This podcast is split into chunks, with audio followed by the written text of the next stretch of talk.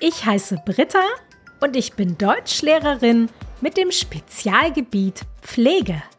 Ich habe den Pflegedeutsch-Podcast entwickelt, um Krankenschwestern und Pflegern aus der ganzen Welt beim Deutschlernen zu helfen.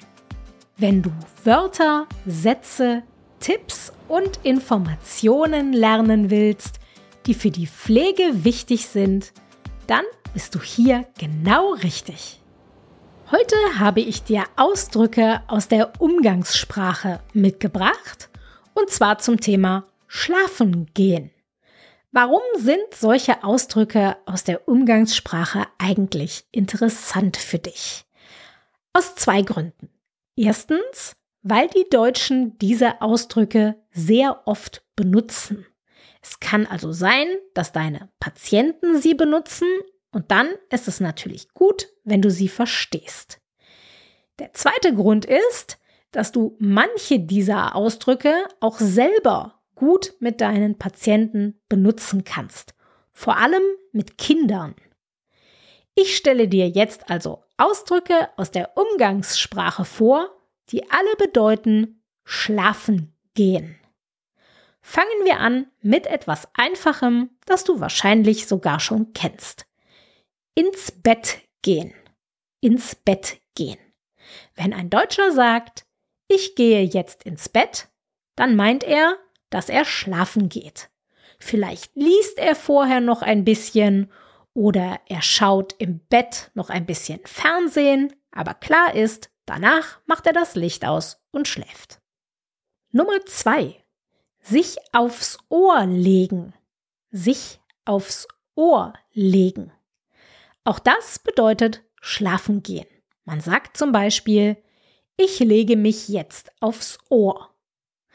Diese ersten beiden Ausdrücke, also ins Bett gehen und sich aufs Ohr legen, diese Ausdrücke sind ganz normaler Teil unserer Alltagssprache.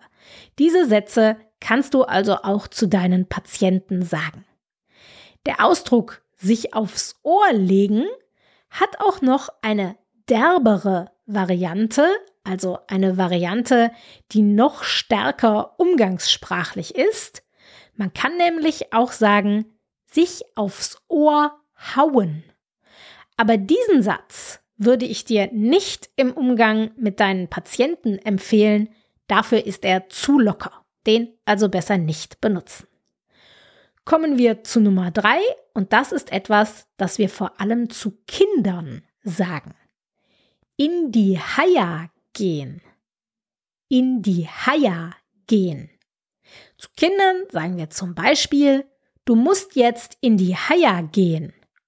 Und es gibt auch noch eine andere Variante, nämlich Haia machen gehen. Also zum Beispiel, du musst jetzt Haia machen gehen.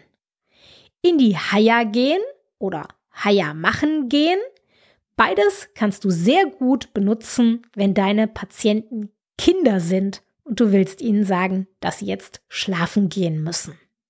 Und dafür habe ich auch noch einen weiteren Ausdruck für dich, nämlich Bubu machen. Bubu machen.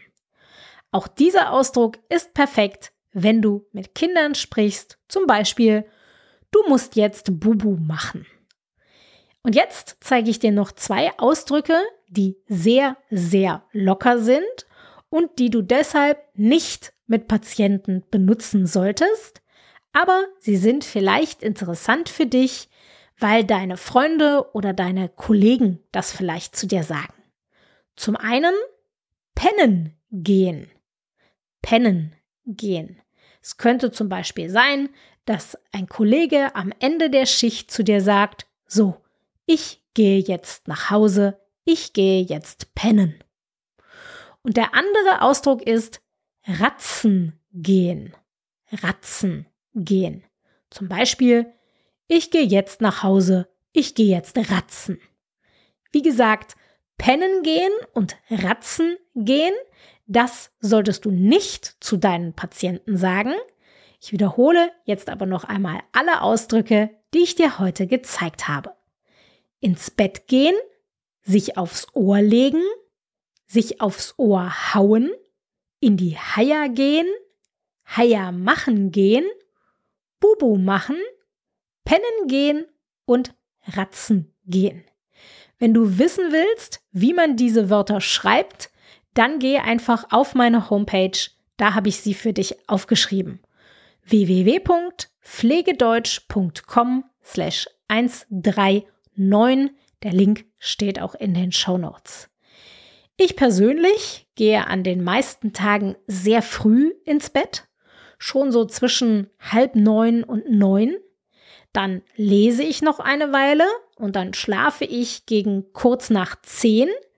Der Wecker klingelt dann am nächsten Morgen um 6 Uhr.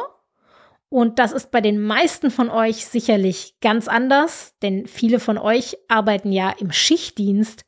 Ganz ehrlich, ich habe einen riesigen Respekt dafür, ähm, denn ich glaube, ich könnte das nicht. Schichtdienst, da habe ich wirklich Probleme, mir vorzustellen, wie ich damit zurechtkommen würde.